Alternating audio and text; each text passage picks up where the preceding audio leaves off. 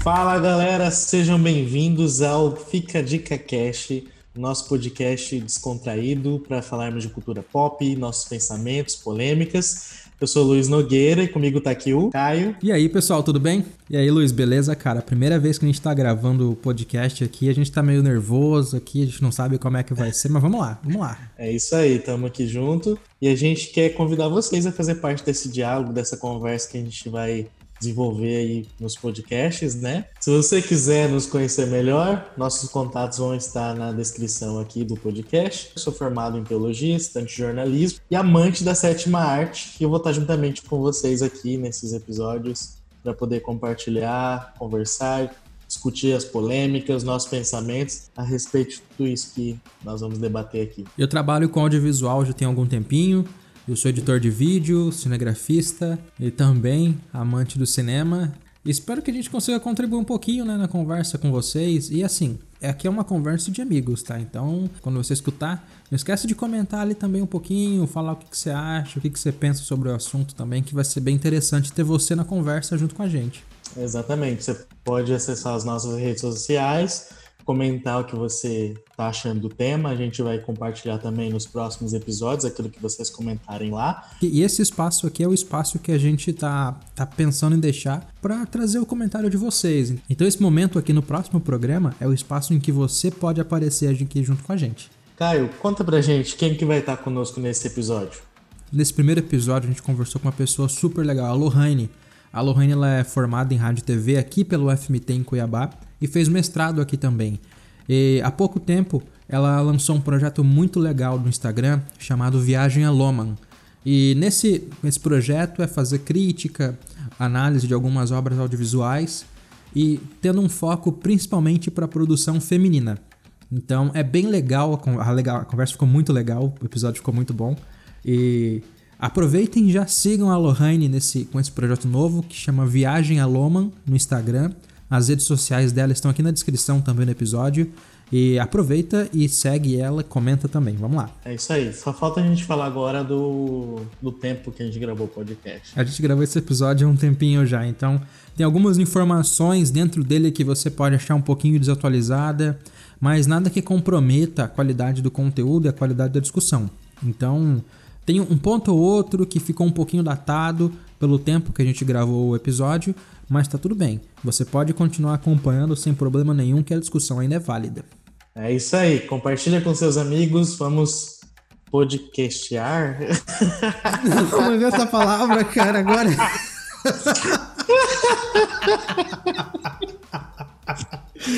Isso vai entrar no episódio, só pra avisar, não, tá? Não Isso vai tá... entrar, não, não, não. Vamos discutir a respeito de cinema. Ai, ai, vamos lá. That COVID-19 can be characterized as a pandemic. O vírus chegou. Guess what, bitch? Gripezinha. Ou resfriadinho. Coronavirus! Coronavirus!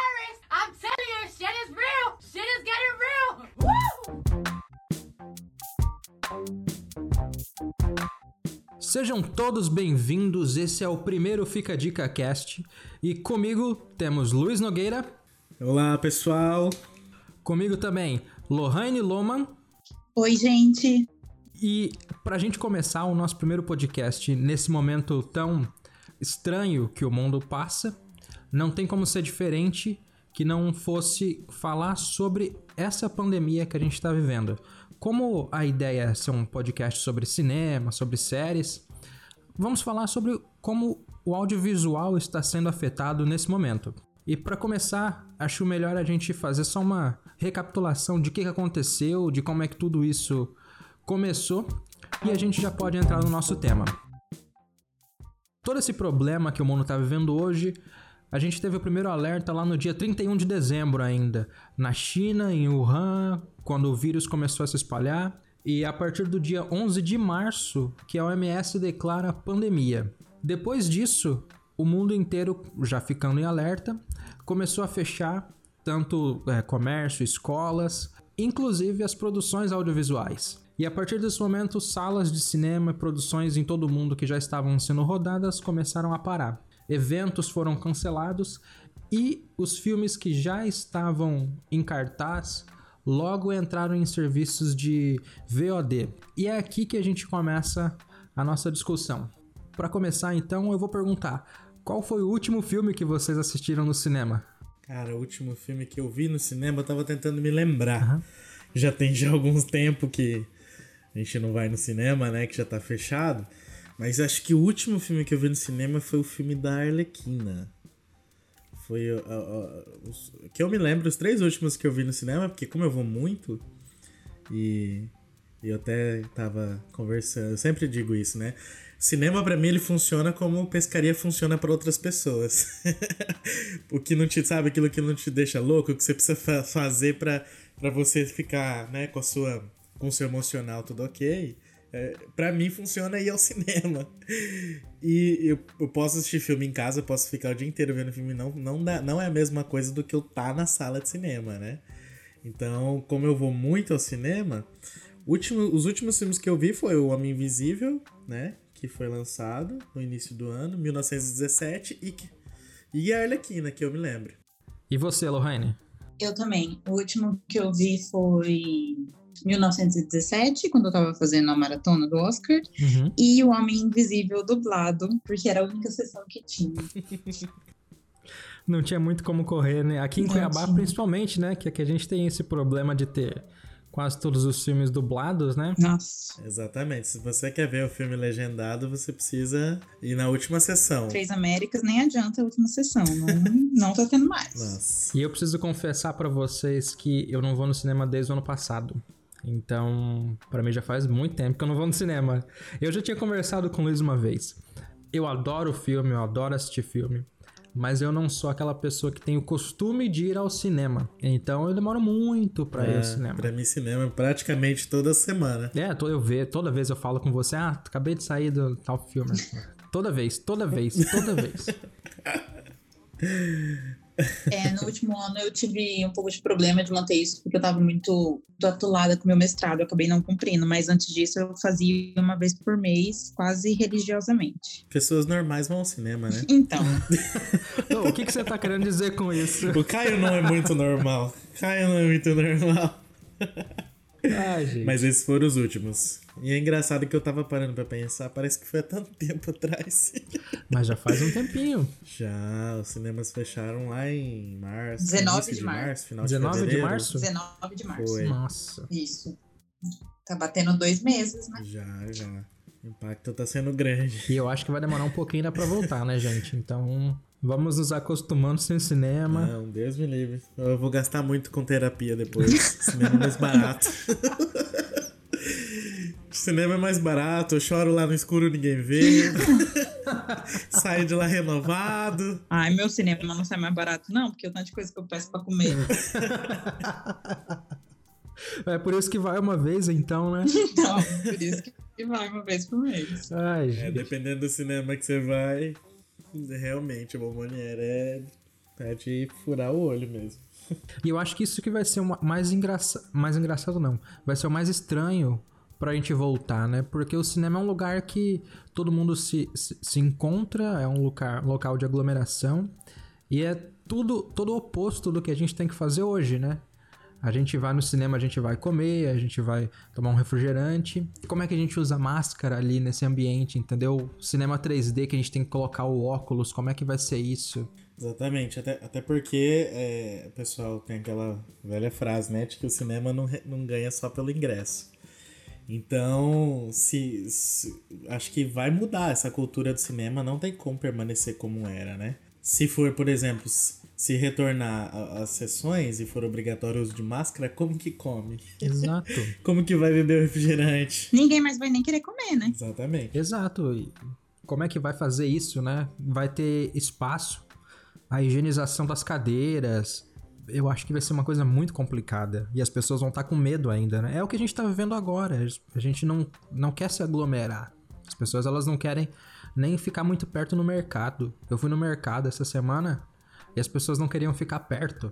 Você vê que quando ia, um ia passando, a outra já ia saindo e ninguém ficava muito perto. Como é que vai ser isso no cinema, que é uma cadeira colada no outro, o braço encostando um no outro, entendeu? Vai ser é, bem complicado. Acho que essa cultura vai. vai a, a forma como a gente vê cinema por um tempo não vai ficar do mesmo jeito, né? Alguma coisa vai mudar. É, por, por essa questão do, dos cuidados também, do medo, né?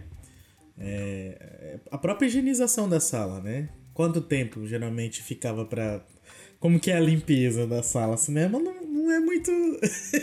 não é um lugar dos mais limpos. Então, eu tava lendo que alguns cinemas da Europa já estão reabrindo, né? E aí uma das exigências, né, perante ao governo que eles estão fazendo é de ter mais tempo entre as sessões para essa higienização entre uma uma sessão e outra, né, para ter mais cuidado. Então a gente já sabe que não tinha, né? Ah. Falam que tem, mas não tem.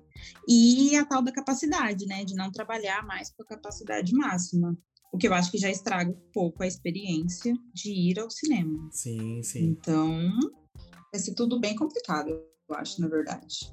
E além disso, assim que a gente tiver essa, assim que a gente tiver essa volta, como é que vocês acham que vai estar os filmes disponíveis é, no cinema para gente assistir? Eu particularmente eu acho que assim que voltar, assim que realmente o mundo inteiro começar a abrir, a gente não vai ter grandes, lanç- grandes lançamentos no cinema como a gente estava acostumado. Eu acho que isso vai demorar um pouquinho ainda, porque não tem como, como os estúdios garantirem que vão lucrar com isso. Exatamente, eu penso como você. Eu creio que para retorno, como até eu já li em algumas, algumas matérias, algumas produtoras querem trazer de volta alguns filmes, né? Vão trazer algumas franquias de sucesso. Eu creio que para como um termômetro, né, para ver como que vai ser a arrecadação, como também para saber se as pessoas vão voltar ao cinema já de primeira agora nesse primeiro período, né? Se elas vão retornar às sessões ou se elas estão com medo. E aí eu creio que eles não vão de cara, né? Como a Disney que tinha Mulan já para ser lançado agora, não vai de cara colocar esse filme lá para ser lançado. Não vai recuperar o, não, não vai recuperar o investimento né, feito nesse material. Exatamente. Esses grandes investimentos, como Mulan, passou de 200 milhões de, de para produção do filme, né? Então eu não creio que eles vão colocar esse filme para retorno assim de cara, como os primeiros lançamentos. Tem o do Nolan também, né? Que ele tá ainda batendo pé na, na data de para julho, né? Até, até o momento ele não, não cancelou nem nada, mas eu acho que não vai rolar também, não. Ele gravou, eu acho que em sete países diferentes. Imagina o custo da produção, sabe? Aí você vai e taca numa sala que não vai, vai ter 50% das pessoas. Não faz muito sentido, né? Exatamente. Sem falar que a cultura nos Estados Unidos, né, você percebe que eles são um pouco mais cuidadosos que os brasileiros. É... e um pouquinho parece que mais medrosos também. Eu falo porque esses dias eu vi um vídeo, né, do, do pessoal que é na reabertura de um shopping e a galera, assim, parece que um dia normal, abrindo, cheio de gente, lotado, e a gente ainda tá em plena crise, crise ainda, né? Então, ah, parece que, assim, a cabeça do brasileiro não funciona, não, não, não tá, tá bem diferente do resto do mundo, né? Então, eu creio que quando retornar, pode ser que eh, tenha bastante procura ainda. Eu, particularmente, não iria. Eu não iria. Tipo, quando o cinema reabrir, eu acho que eu não vou pelo, por um ou dois meses, porque eu vou ter medo. É interessante. Eu, eu no meu Instagram essa semana eu fiz uma enquete e eu perguntei, né, se as pessoas se importariam de assistir um grande filme, a grande estreia. Eu coloquei lá como exemplo é, Viúva Negra, né, da Marvel. E eu perguntei se eles se importariam de assistir em casa ou preferiam ir pro cinema ver. Acho que de, de todas as pessoas que votaram ali na enquete, 80% falou que não se importa de ver em casa. Uma, pouquíssimas pessoas falaram que prefere ver no cinema. Disney corre aqui, solta logo. Eu me... É exatamente o que a Lorraine falou. Eu já não sou uma pessoa que, que, que tenho esse costume tão frequente de ir ao cinema. Então, quando voltar, eu vou achar absurdamente perigoso estar num ambiente como esse, um ambiente completamente fechado, que eu não sei como é que está sendo feita a higienização, não sei quem está perto de mim. Então vai ser vai ser uma reeducação, né, pra gente poder aprender a ir ao cinema outra vez, eu acho. É, exatamente. Eu, como cinéfilo, não sei o que eu responderia. Porque, eu, eu, assim, depende muito da situação e como que vai estar o mundo, né? Porque a gente daqui a um mês pode ser que. Não exista mais mundo. Não sei. Mas é, eu acho que eu acho que se, se tiver uma grande campanha, como eu acho que alguns cinemas até vai usar isso como marketing, né? É, essa questão do cuidado, como que vai ser a higienização, é, as salas vão, vão, usar isso também como um, um marketing para as pessoas retornarem, para se sentir mais seguras, né? Dependendo de como vai ser, eu acho que eu até voltaria para assistir um filme ou outro, mas assim, só aquele que mereça ser assistido no cinema. Isso é verdade. Eu acho que as pessoas vão começar a garimpar mais o que elas vão assistir no cinema. Tipo, ah, esse filme mere merece ir no cinema ou não? Esse filme precisa que eu vá ao cinema ou não? Sim. Vai ser uma mudança gigantesca, né? Da forma como, as, como até o cinema, próprio próprio cinema lucra. Será que a gente está preparado para essas mudanças? Não. Simples, né? Não. Não. Ai. Eu acho que preparado ninguém tá mesmo. Vídeo é o que tá acontecendo, né? Já começou a acontecer também os embates, né, entre o cinema e, a, e os estúdios. Eu não sei se vocês viram lá da rede AMC de cinema, que já falou que não vai mais é, passar os filmes da Universal depois que teve o lançamento de Trolls no streaming. Então, eu acho assim, que esse tipo de embate burocrático vai piorar e muito depois dessa pandemia. Trolls foi o primeiro exemplo, né? Foi o primeiro exemplo de, de filme que estreou agora nesse momento, né? Além de ser o primeiro exemplo, ele foi o primeiro exemplo estreando no mundo todo em VOD, né? Pois é. E foi um sucesso.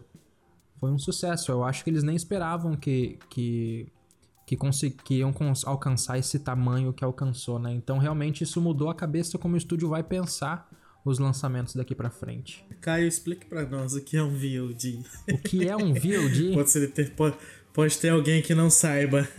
VOD é Video On Demand. É, ele funciona na mesma base do streaming. É a mesma coisa que a gente vê na Netflix, a gente vê na Amazon. A diferença é que Netflix e serviços da Amazon você paga uma mensalidade e você consegue assistir todo o catálogo.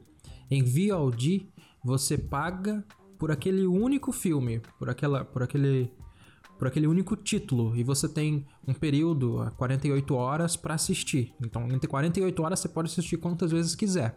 Mas depois ele volta. É o mesmo sistema de aluguel, aluguel de DVDs que a gente tinha há um tempo atrás, em alguns lugares ainda tem, só que isso feito pela internet. Existem vários, vários é, aplicativos que, que já fazem esse, esse tipo de serviço, aqui no, principalmente aqui no Brasil. A gente tem o iTunes, no iOS, no Android tem a, o, da Play Store, que você também consegue fazer isso. Exatamente, eu vi que foi, foi até um sucesso, né, a estreia de, de Trolls 2. Eles compararam com a estreia dele no cinema e ele teve uma boa resposta até, porque o lançamento no cinema depende também de outros investimentos, né?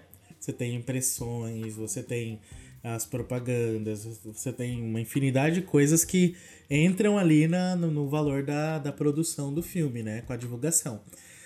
Já tirando esse valor, eles conseguiram uma boa arrecadação, né? No, no, na estreia dele ali no VOD. E esse embate gigantesco que teve também é porque os cinemas eles não querem eles não querem perder, né? Eles planejavam fazer os próximos lançamentos tanto no cinema quanto em VOD. E isso não faz nenhum sentido para a rede de cinema, porque eles precisam do dinheiro daquele ingresso.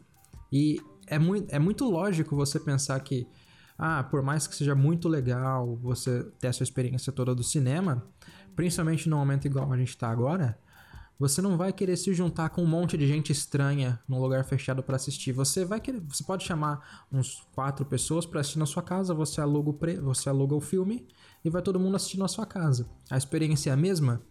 Não necessariamente, mas você ainda tá tá compartilhando o momento. É bem complicado, é uma coisa muito complexa pra gente pensar. É, exatamente. Eu acho assim, eu acho que se você para pra pensar também, no caso do Trolls, que é um filme infantil, você tem, você está de quarentena, né? Você está isolado, você tem filho, você tem crianças que não aguentam mais. Então foi uma baita de uma sacada você liberar um filme infantil, sabe? Porque você ajuda as pessoas a ficarem melhor em quarentena, sabe? Eu acho que tem esse lance também de você sentir que o audiovisual agora é mais necessário que nunca, até para servir como incentivo para a gente cumprir as obrigações aí da Organização Mundial da Saúde, entende? Então, mas é complexo também quando você para para pensar que o cinema está recebendo, as salas né, de cinema estão recebendo zero reais. Então, eu acho sim que é bem, esse é um assunto bem difícil assim, de lidar. Sim, economicamente é complicado, né? É, tudo aquilo que movia a indústria desse entretenimento, parte dela tá, tá, tá, tá bem afetada por não receber nada, nada, nada, nada. E por outro lado, a, a, a infinidade de streamings e, e VODs que, que existem estão conseguindo até passar bem nessa crise porque há um aumento da procura, né? É, eu não sei como funcionaria para um filme muito grande se alguém, se alguém investir, se extraria um, um retorno maior se as pessoas é, conseguissem assistir dessa forma, né? Como o Caio falou. Sei lá, junta um grupo, como a galera tá fazendo com as lives, né? Exato. De cantores por aí. Se reúne em casa, cada um faz uma vaquinha lá, e aí come o que quiser, né? Assiste o filme. É, não deixa de ser uma boa experiência, né? Mas, ah, por outro lado, a gente tem ali uma, uma indústria que está sofrendo porque não está arrecadando nada. E isso pode é, impactar nos filmes que vão sair no futuro também, né? Ainda mais esses mais comerciais, isso que você falar, esses filmes grandes, né? Eu acho, eu não sei se colaria. Pô, você pensa em um Viúva Negra, você pensa em ir lá e comprar o copo da Viúva Negra e fantasiado de Viúva Negra para as pessoas verem. Então, talvez esse tipo de filme, não sei se, se ia rolar, não. Tem toda essa experiência atrelada ao filme, né? Não é só não é só assistir, né? Tem esse viver. É o parque de diversão do Scorsese, né? Perfeito.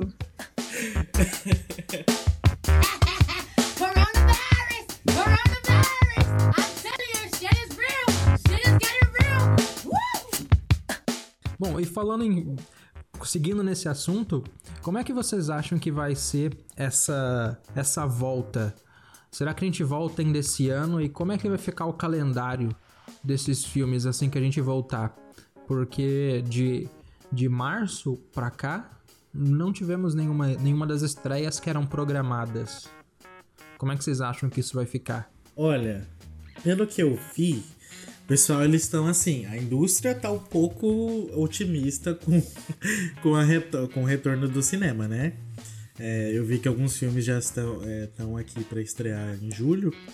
Acho que as datas desses grandes filmes, alguns já estão de julho para frente, né? Agora, é, eu não sei, não sei se o problema é que alguns países são mais afetados do que outros, né? Estados Unidos, por exemplo, tá, tá afetando, tá uma crise enorme por conta disso. E grande parte da receita do, do que eles arrecadam vem de lá. Já o Brasil, alguns estados estão mais afetados que outros. A gente está no, no, estado, acho que é o segundo menos afetado, né? Então a gente não sente tanto esse impacto do que outros lugares. Agora, como, como que a gente discute isso de maneira onde todos vão ser afetados, né? Ah, como que a gente discute isso de maneira que num lugar tá sendo mais afetado que o outro, como que lança um filme num lugar e não lança no outro? Não tem como. Porque o lançamento ele é feito em todos os lugares ao mesmo tempo. Então, assim, eu acho que vai ficar muito complicado essa questão do calendário. Dependendo da situação que tá alguns países, não é viável você lançar um filme, né? Eu acho agora que ainda mais que, que o Oscar permitiu, né, nesse ano, a, ser elegível por streaming, eu acho que isso pode realmente ajudar a não ter muitos lançamentos grandes. Assim, acho que as pessoas vão. Acho que a prioridade esse ano pode ser o streaming, sim. Eu acho que vai ser isso. Mas será que a gente vai ter alguns desses filmes grandes sendo lançados em streaming? Não acho. Eu não sei se. Eu não sei se os estúdios se os estúdios bancariam uma aposta dessa. Porque é um investimento muito alto e eu não consigo imaginar como eles teriam um retorno para isso, né? Imagina o Nolan, né? Depois de tantos anos aí sem uma produção, lançar uma no streaming, mas também. Ai, é complexo, eu não sei. Pois é, igual a Disney, né? Como que ela vai lançar Mulan no Disney Plus? o Disney Plus não tá nem disponível no Brasil. Ai, É bem provável que a gente volte, depois desse momento, a gente volte aquele sistema de lançamento por região, né? Ah, é. Tal mês lança em tal região, depois lança em outra e outra e outra, e assim vai indo com devagarzinho. Porque. O ponto negativo disso é que ah, se lançar numa região, sabe que a facilidade para ter download depois daquele filme é muito fácil. É, exato, exato. É que as campanhas, as campanhas de marketing hoje elas estão elas estão trazendo muito isso de, de ter um lançamento global. A maior parte dos filmes grandes, que é esses filmes que a gente está discutindo agora, eles têm um lançamento global. Eles lançam um filme em todo mundo na mesma semana. Agora não vai mais ser possível fazer isso, porque tem lugar que tá terrível ainda, que a doença ainda tá, tá, tá muito contagiosa, ainda tá se espalhando. E não tem como você fazer isso nesses lugares. Mas tem lugar que daqui a um tempo você já tem como começar a abrir. E o que, que você coloca nesses lugares para passar? Eu acho que, assim como a gente, os, os diretores dos estúdios também estão quebrando a cabeça tentando descobrir o que, que vão fazer.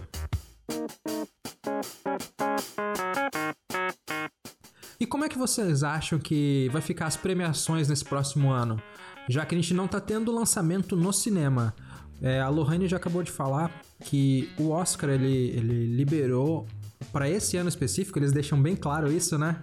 Que esse ano específico eles vão aceitar filmes lançados em plataforma de streaming. Como é que vocês acham que, que vai ficar as premiações? Não só em questão de, de, de filmes que vão concorrer, mas a premiação em si, que normalmente é uma festa gigantesca, cheia de gente. E aí? Pode falar, Lorraine. Joga pra ela! Obrigada, Luiz. Então, a gente já teve o, de, o Festival de Cannes, né? Que foi adiado. Assim, eu, eu penso talvez numa perspectiva online, mas não faz muito sentido, né? Ainda mais no, no glamour de Hollywood, talvez com festivais menores seja uma possibilidade. Eu acho que as premiações online, mas não vejo isso acontecendo com o Oscar. Então, eu realmente tá aí uma coisa que eu não sei como que vai ser. É, não tem muito a ver com premiação, mas eu não sei se vocês viram que hoje a Comic Con de San Diego, né, que foi cancelada, eles falaram hoje que vai ter o evento online. Então eu acho que as pessoas estão começando a olhar a melhor alternativa como fazer as coisas online, mas não sei. O Oscar, ele, ele sempre tem esse negócio de trazer mensagens pras pessoas, né? De querer ensinar alguma coisa pra gente. Eu creio que se ainda tiver é, tendo uma crise muito grande, ainda não tiver vacina, a gente tá falando de fevereiro do ano que vem, né? Quase um ano. Se ainda não tiver vacina, ainda não tiver é, outras medidas, né? E, e a crise tiver já passada, pelo menos o grande pico dela, eu creio que pode ser que eles ainda façam a cerimônia, mas é, alguma coisa vai mudar. Eles não vão fazer a cerimônia como é sempre, como a gente conhece, né? Provavelmente eles façam é, em, outro, em outro local, um local aberto, ou eles vão fazer é, respeitando algumas medidas, né? Algumas coisas, mas com certeza vai mudar. Mesmo que ainda não tenha crise tão grande, eu creio que eles ainda vão querer, para ser um exemplo, como eles sempre gostam de, de, de, de pregar, né? É, talvez também o número de convidados seja menor. Acabou aquilo de cada, cada pessoa tem pode convidar não sei quantas outras pessoas. Eu acho que pode ficar mais restrito mesmo a aos produtores, aos autores principais ali. Talvez assim seja uma possibilidade também. Agora, a produção de filmes para o pro cinema vai ser mais complicado, né? Porque o, pelo menos os blockbusters, esses grandes lançamentos, a gente já sabe que vai ser muito complicado deles é, irem direto para um streaming ou para um VOD, né? Agora, eu não sei os filmes menores. Pode ser que seja, seja um Oscar diferente ano que vem. Um Oscar desses filmes que, que, que já tomam grande parte do, do, do- do- do- da premiação, mas a gente vai ver eles apenas por streaming, né? Porque o que caiu ali foi essa questão deles terem que ser exibidos, no- pelo menos nos Estados Unidos tem essa lei, né, ali da, da academia, que eles precisam ser exibidos no cinema.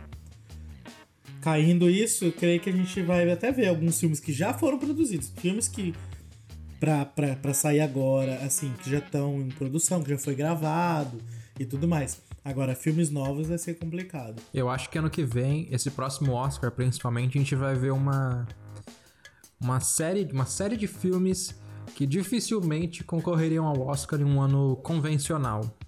Em um ano que não vai ter tanto tanto investimento, tanto investimento em marketing, principalmente porque é, Oscar, o filme que concorre ao Oscar é, é- é marketing, né? Principalmente para você conseguir essa indicação. E aí, os- com os filmes não estando em cartaz, eu acho que vai ser bem diferente os tipos de filmes que a gente já estava acostumado a ver no Oscar pro ano que vem. Exatamente. Talvez seja o momento do- dos filmes independentes, né? Talvez seja a hora deles. Provavelmente, eu acho que essa é a hora dos filmes, desses filmes independentes brilharem. É, e isso me deixa um pouco feliz. Eu, eu gosto dessa produção mais independente. Eu acho que tem que aproveitar, aproveitar que a equipe é reduzida, que as vocações também são reduzidas e fazer acontecer, né? Talvez seja o caminho, assim, seja uma alternativa. É, eu li esses dias que a- a- algumas produções, né, de, de, de audiovisual e de cinema, elas estão começando a retornar. Em alguns lugares estão começando a ser liberados. Mas o que eu achei interessante aqui na matéria falava que eles não poderiam é, ter beijo, não poderia ter abraço, se iria respeitar uma certa distância. Eu fiquei pensando, meu Deus do céu, como, como assim? Mudou de. Você não faz cinema, né? Exatamente. Porque assim, Vai tem mudar um como... pouquinho, né? Vai, vai, vai, vai mudar demais. Então assim, a gente vai ver filmes diferentes, monólogos, quem sabe? Nossa. Te- Ah, Luiz, você falou isso, acabei de lembrar que eu vi uma reportagem. Uma produção da Austrália já retomou as gravações. Pelo que eu entendi, é tipo uma novela, tá aí no ar há 20 anos, tipo uma malhação que lança atores. Tipo, tem a Margot Robbie, que já fez, o Chris Hemsworth, enfim.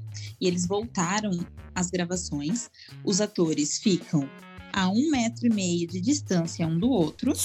E aí tem os. Aí, exatamente, aí você tem o jogo da câmera pra fazer parecer que eles estão mais perto. Mas não tem beijo, não tem abraço, não tem maquiagem. Nossa, que trabalho, E cara. eles dividiram grupos. Olha só, eles dividiram grupos. Então, eles dividiram, tipo, foi dividido em quatro quadrantes. Olha só, vou até ler aqui que eu separei. Com três equipes de produção trabalhando de maneira isolada. Apenas três atores poderão gravar com mais de um grupo.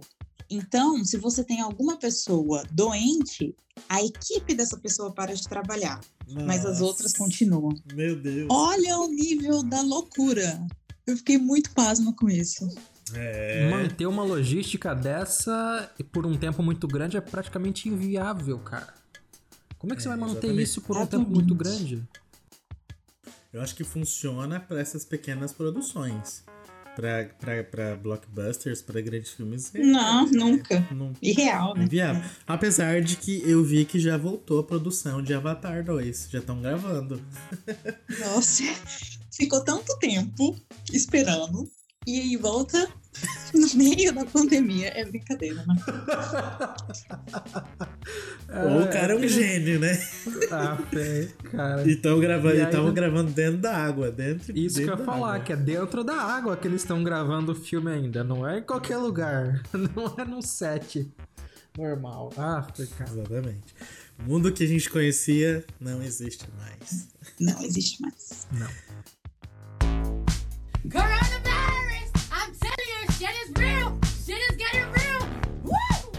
E como será que vai ficar a produção nacional ainda nesse cenário? Porque uma coisa que, que não costuma acontecer, né? Não é uma. É um evento raro, eu acho que nunca aconteceu na verdade, da maior emissora do país, a maior produtora de conteúdo audiovisual do país, que é a Globo, interromper as gravações de novela, interromper todos esses programas. E como é que a gente vai ficar no meio disso agora? Como é que vocês acham que vai ficar a produção nacional? Aqui a gente tem muito filme independente, um filme menor, né? Será que a gente vai, a gente vai conseguir é, sair disso mais fácil? Ou será que nosso cinema vai ter um pouquinho mais de chance? Eu creio que alguns filmes. é, a gente ainda sofre muito dessa questão do, do incentivo das pessoas irem no cinema para ver um filme nacional. Pode ser que agora com a, a- a Globo tem né, seu, seu streaming e ele consegue fazer grandes lançamentos. Inclusive, eles podem pegar um lançamento que as pessoas não veriam no cinema e tornar viável agora nesse momento de pandemia, né? Coisa que não aconteceria se eles lançassem diretamente no cinema. Lembra que eu fui no- nas últimas vezes que eu fui no cinema? Passou um, um, um trailer de vários filmes nacionais que iam ser lançados esse ano. E eu fiquei feliz, falei, nossa, vai lançar muito filme diferente, muito filme com histórias diferentes do que a gente tá acostumado a ver e tudo mais. Pelo que eu vi, já estavam, pelo menos, gravados, né? Agora, eu não sei se eles vão tentar lançar isso através de streaming ou se eles vão esperar pra lançar no cinema e tentar ver se isso vai, né? Ou pode ser também a, a, a hora do filme brasileiro brilhar. Nesse retorno agora dos filmes que não, vai, não vão ter grandes concorrentes.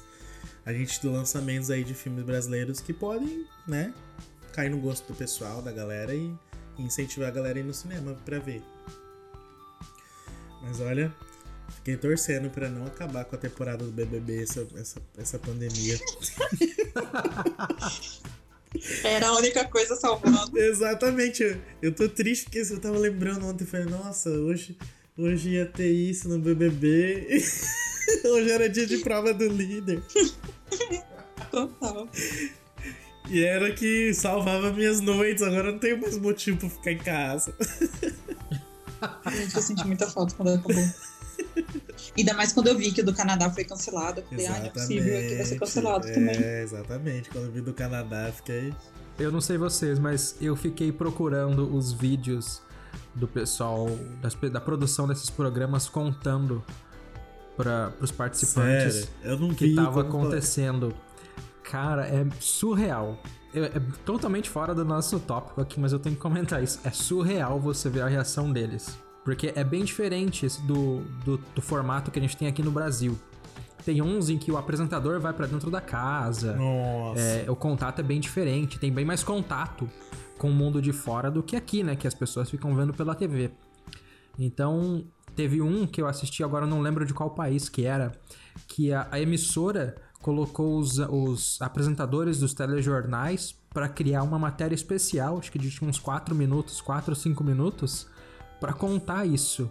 Cara, parecia um filme de terror. A galera começou a chorar enquanto assistia aquilo. E aí foi, se eu não, Ai, eu vou procurar. e eu acho que esse, da, esse daí que o pessoal passou, esse, esse, esse vídeo, foi uns dois ou três dias pra eles cancelarem a edição Meu também. Deus. Eu não lembro onde foi, mas era assustador ver isso. Era assustador. Quando o BBB daqui anunciou, né, que, que eles iam contar pro povo lá de dentro o que estava acontecendo na época, eu achei que eles iam também mostrar, só que eu fiquei pensando, se eles assistem a matéria que a gente tá vendo todo dia na TV, eles vão ficar morrendo de medo. Eu ia ter vontade de pedir pra sair. Exatamente, porque do, je porque do jeito que foi contado, todo mundo já começou a chorar, começou aquele, né, desespero total.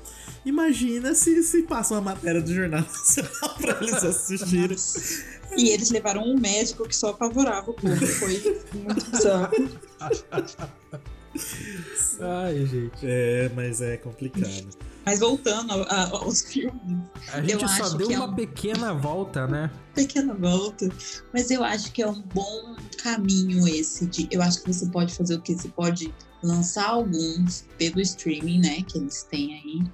E alguns você guardar para o cinema para começar a retomar. Eu acho que pode ser um caminho. E eu acho que, que é uma oportunidade aí do, do pessoal abraçar mais o cinema brasileiro.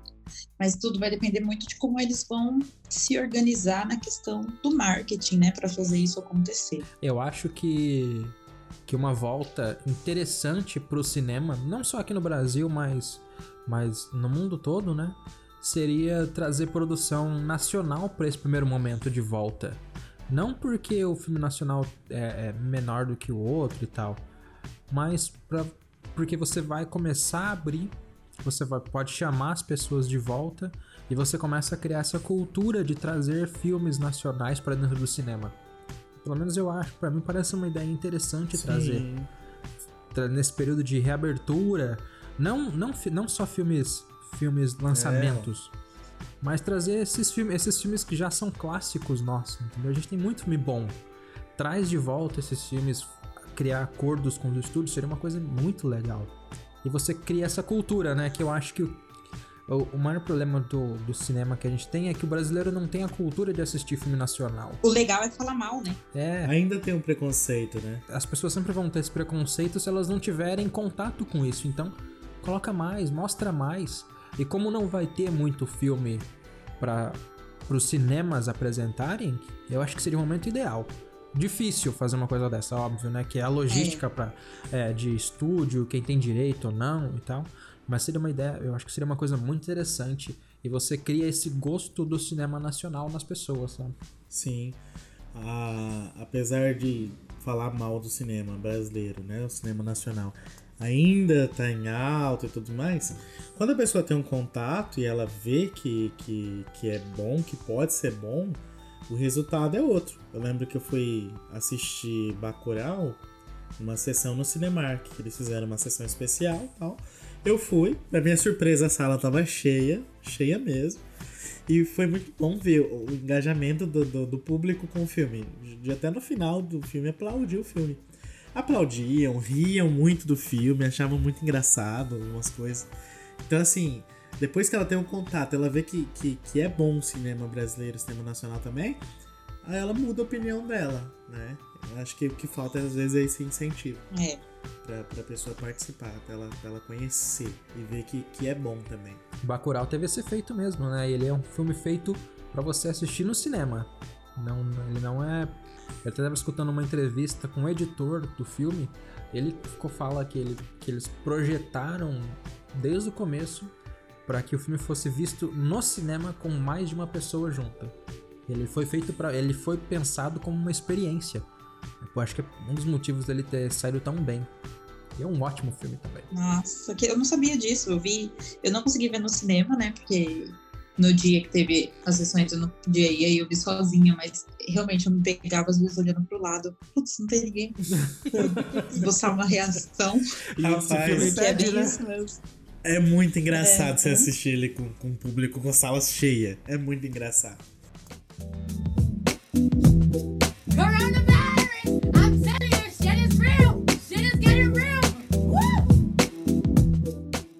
O próximo ponto aqui é streaming isolamento. Mas eu acho que a gente já começou a, começou a colocar essas coisas dentro dos outros tópicos que a gente falou, né? É. Mas é, é interessante de, de falar de streaming, né? E ver o streaming, o, o vídeo de, nesse crescimento durante a pandemia. Ah, há uma grande mudança cultural, né? Não só de quem já consumia, né? Quem já, já assistia aos filmes, já conhecia. Mas houve esse grande crescimento de assinantes e também de gerações que, que, que não, apesar de conhecerem, não eram familiarizadas. Hoje você vê é, é, pessoas de idades assistindo Netflix, caçando um filme pra assistir na Netflix, coisa que às vezes pedia pra alguém colocar lá ou nem conhecia, mas tá mudando, né? E, exatamente mais esse grupo de risco, eu vi uma matéria muito interessante falando do grupo de risco, que aumentou o número de pessoas que estão consumindo, né, esses filmes através do streaming do VOD. Até na final, eu acho que foi na final do BBB, não sei se foi, a, a própria Globo passando a propaganda da Netflix. Sim, sim, Sendo que a, que a Globo tem o streaming dela. Então isso é muito interessante, né? Um streaming. um Stonks, um Stonks maravilhoso, né? Então, e eu acho que realmente isso daí vai. Mudou com- completamente. E também, ainda falando da Globo, eu acho que o que eles fazem é uma chamada muito legal, né? Que eles. Legal e meio Pô, sacanagem. Que é tipo, eles exibem o primeiro episódio da série e aí no final falam, ah, quer ver mais? Assina a Globoplay. e aí, putz, eu vi o Killing Eve, né? Que eu não- nunca tinha assistido. Sim. Eu achei o primeiro episódio muito legal. Não. Fiquei, meu Deus, não acredito que eu vou ter que assinar a Globoplay. então, Mais Eles um são excelentes no streaming, né? marketing. ah, mais um. Rapaz, eles estão eles estão bom de marketing. Eu tiro o chapéu pro marketing deles. E aí isso acaba chegando nas pessoas mais velhas, né? Porque são pessoas que consomem mais a Sim. TV aberta. Exatamente. Uma coisa curiosa que minha mãe começou a contar pra mim é que minha avó começou a assistir Netflix também. Aí, ó. Sério. Minha avó não pode sair de casa, ninguém pode ir lá também. E aí ela começa a assistir, começou a assistir filme junto com a minha mãe. Minha mãe também não tem costume de assistir. Aí passam as duas ah, o dia inteiro assistindo filme agora. Maratonando. Nossa, Filme e série. É. que legal. Vocês sentiram alguma mudança de. com relação ao tipo de conteúdo que tá tendo já nesses streamings ou ainda não? Olha, eu senti quando eu fui assistir uma série, não que eu veja dublado, mas agora aparece pra mim, tá aparecendo na, na- nas, nos lançamentos de alguns streamings, que não tem a opção dublado. Porque devido à, à pandemia, eles estão né, zelando pela, pelo, pela saúde dos, do, de, do- de quem dubla, do- dos dubladores. E aí não tá. Não, eles não estão dublando, então vai atrasar algumas dublagens de algumas séries, de, de alguns filmes. Então não tem opção dublado em, em algumas produções. Pelo que eu vi na Netflix, já foi lançado alguns nesse formato. Acho que é uma das melhores coisas que eles podiam fazer, né? Não tem como você fazer isso. Todos os estúdios estão fechados, não tem como dublar. Mas pelo menos eles continuam lançando o produto, né? Mesmo que seja legendado. Eles respeitam os profissionais, né? Mas continuam dando ao, ao público aí as pro- produções novas. Exato. Você não fica sem nada pra assistir. Exatamente.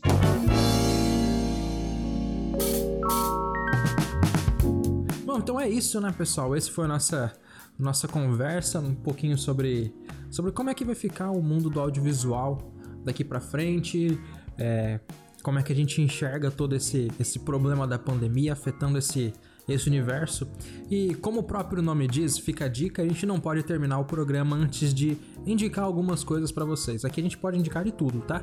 Então, deixa eu começar aqui nas indicações e eu vou indicar uma série e dois podcasts, aproveitando que estamos em uma mídia de áudio.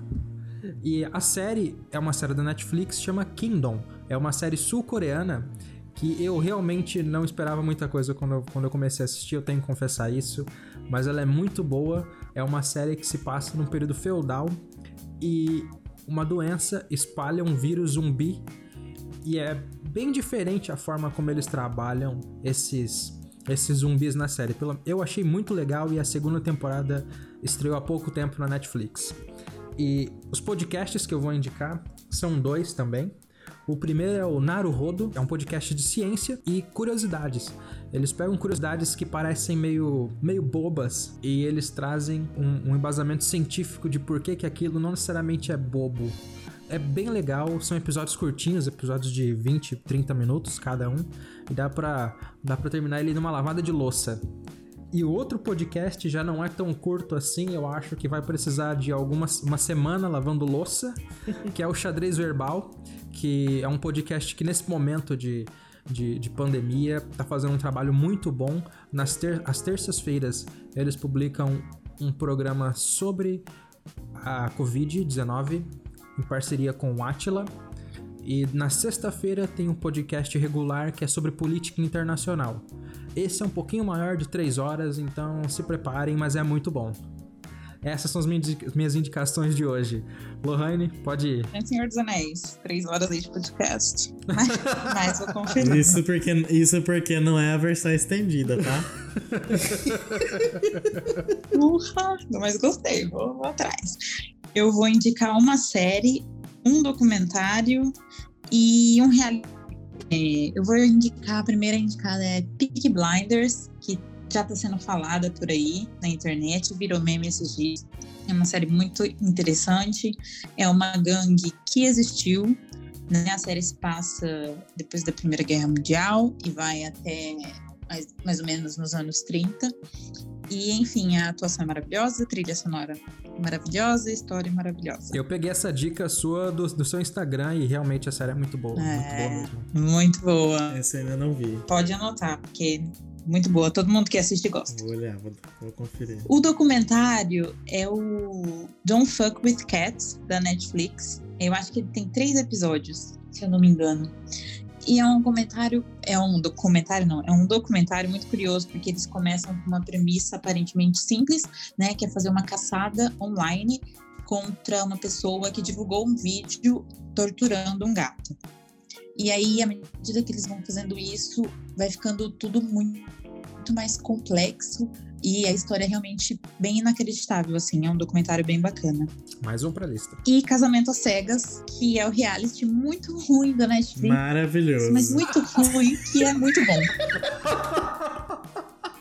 Muito ruim, que é muito bom, é ótimo. Que é maravilhoso, porque você assiste no fim daquele dia cheio de notícia ruim, e você dá risada, você se choca com as pessoas, e é maravilhoso e passa o tempo super Tô rápido. precisando de um desse também pra assistir, hein? Exatamente. Comecei a assistir e não consegui parar, não. Ai, ai, ai. Vai lá, Luiz, sua vez. É, minha indicação, uma série que eu assisti essa semana, é a nova série que a Netflix é na produção com Ryan Murphy, né? Que é Hollywood. Então acompanha aí uma, uma série de pessoas que eles. né, é, exemplos, né, da indústria cinematográfica. Que eles. Como que ter- teria sido se a indústria tivesse investido na representatividade nos anos 80. Então é uma série muito interessante, bem divertida, né? Ryan Murphy, que é conhecido pela produção de Glee. É, a história ela mistura um pouco de elementos de verdade com, é, ou com ficção, né? Então lembra um pouco ali de Era uma vez em Hollywood, do Tarantino, se você gostou. E no desenrolar da história é, é, é uma produção, né? De, é um estúdio que está produzindo um filme que nunca seria feito nesse, naqueles anos. Então você vai ter alguns temas ali, né? Que são variados a respeito de racismo, assédio, né? Homofobia, machismo, etc. Então ele começa com, com muitas histórias que realmente aconteceram e aí ele vai caminhando para um lado mais de, de, de ficção que é muito interessante e é uma série muito boa para se assistir, né? Nesse tempo de quarentena. Outra indicação que eu tenho aqui é um filme que não é novo, mas entrou agora no catálogo também na Netflix, que é Férias Frustradas. Inclusive eu encontrei, eu só assisti ele porque ele tava naquele top 10 que agora a Netflix tá colocando, né? E fala a respeito de uma família, refilmagem de um filme antigo, que é uma refilmagem, mas também não é. ele, ele traz a história parecida com a do filme antigo, que no caso é um comediante, né? Que é o Chase. Chevy Chase, que, é, que, que tá ali no primeiro filme, que ele decide viajar com a família dele e sair de férias até um parque de diversões do Wally World. Esse novo filme, apesar dele né, se inspirar na história, tanto é que o filho da família ali do, do filme antigo, que passou lá na década de 80, ele é ele quem é o pai dessa família agora. E aí ele vai relembrando a história que ele teve lá atrás. Ele quer unir a família que tá ali, né? É, cheio de problemas e tudo mais. Ele decide levar essa família de férias, atravessando praticamente os Estados Unidos para poder ir para esse parque também. Então o filme, assim, ele é bem exagerado, é aquelas comédias que tem muito exagero, mas é muito divertido. Você dá umas boas risadas assistindo o filme. Essas são as minhas indicações de hoje. Série Hollywood e Férias Frustradas, que tá na Netflix também. É tudo que a gente precisa pra essa, essa quarentena ainda, né? Pra essa pandemia. Dar umas risadas de vez em quando, né? Muito. Exatamente. Bom, gente, eu acho que é isso. Temos o nosso primeiro programa. Hey, conseguimos! Depois de alguns, Adorei a experiência. depois de alguns meses conseguimos gravar. E Lohane, muito obrigado, muito obrigado mesmo por topar participar junto com a gente. Me chamem pra mais. Gostei da experiência. Claro, claro. vo- Você, tá com um projeto novo no Instagram também? Você quer divulgar ele aqui? Fica à vontade. Eu quero, porque eu tô com pouco seguidor. eu tô. Eu tô contando um pouco do que eu tenho aprendido nesses anos, né? Que é o arroba Viagem à Loma, que é uma alusão ao filme Viagem à Lua, né? Só que com meu sobrenome no final. L-O-H-M-A-N-N. E eu conto, eu faço um pouco de crítica é, e um- mostro um pouco das técnicas, assim, e eu prefiro, eu prefiro não, eu pretendo focar em produções estrangeiras e com mulheres, né, encabeçando aí as produções. E me siga. Muito legal, muito legal, muito Estou legal. seguindo agora, acabou de ganhar um seguidor. Luiz, onde as pessoas podem nos encontrar? Primeiro, nosso Instagram, né, que é o carro-chefe, é o Página Fica Dica.